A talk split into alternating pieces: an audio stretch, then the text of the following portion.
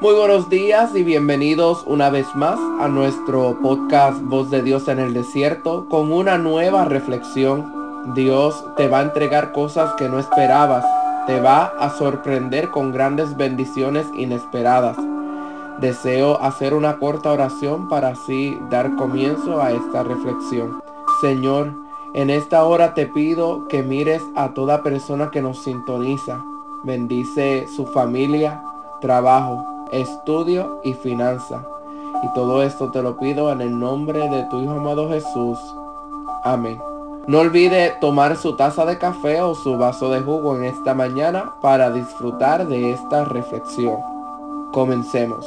En las escrituras podemos encontrar la historia de un profeta llamado Elías localizada en Primeras de Reyes, capítulo 19, donde este hombre luego de enfrentarse a 450 profetas de Baal, huyó a una cueva donde tuvo una experiencia diferente con Dios. Los versículos 11 al 13 dicen de la siguiente manera. Él le dijo, sal fuera y ponte en el monte delante de Jehová y aquí Jehová que pasaba y un gran y poderoso viento que rompía los montes y quebraba las peñas delante de Jehová. Pero Jehová no estaba en el viento. Y tras el viento un terremoto. Pero Jehová no estaba en el terremoto.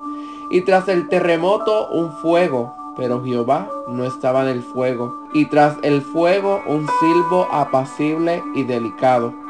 Y cuando lo oyó Elías, cubrió su rostro con su manto y salió y se puso a la puerta de la cueva. Y aquí vino a él una voz diciendo, ¿qué haces aquí, Elías? Muchas de las veces pensamos que Dios nos va a hablar cuando una persona está hablando en diferentes lenguas, siendo esto un don del Espíritu. O cuando hay una manifestación del Espíritu en un culto sea en un templo o sea al aire libre. Pero muchas de las veces Dios te habla en un ambiente tranquilo, donde no hay una persona predicando. Simplemente con mirar el cielo, Dios te habla.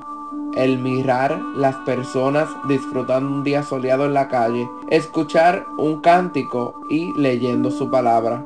Dios te habla aún en el silencio de la noche cuando no puedes dormir él busca la manera de llamar tu atención y en este día Dios te dice, vengo a romper con tu pensar, donde para ti yo simplemente hablo en un servicio en el templo o cuando una persona está evangelizando.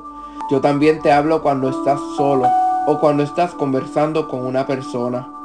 Por eso es tiempo de decirle al Señor, Dios, ayúdame a escuchar tu voz Quiero conocerte, quiero conocer tu voz.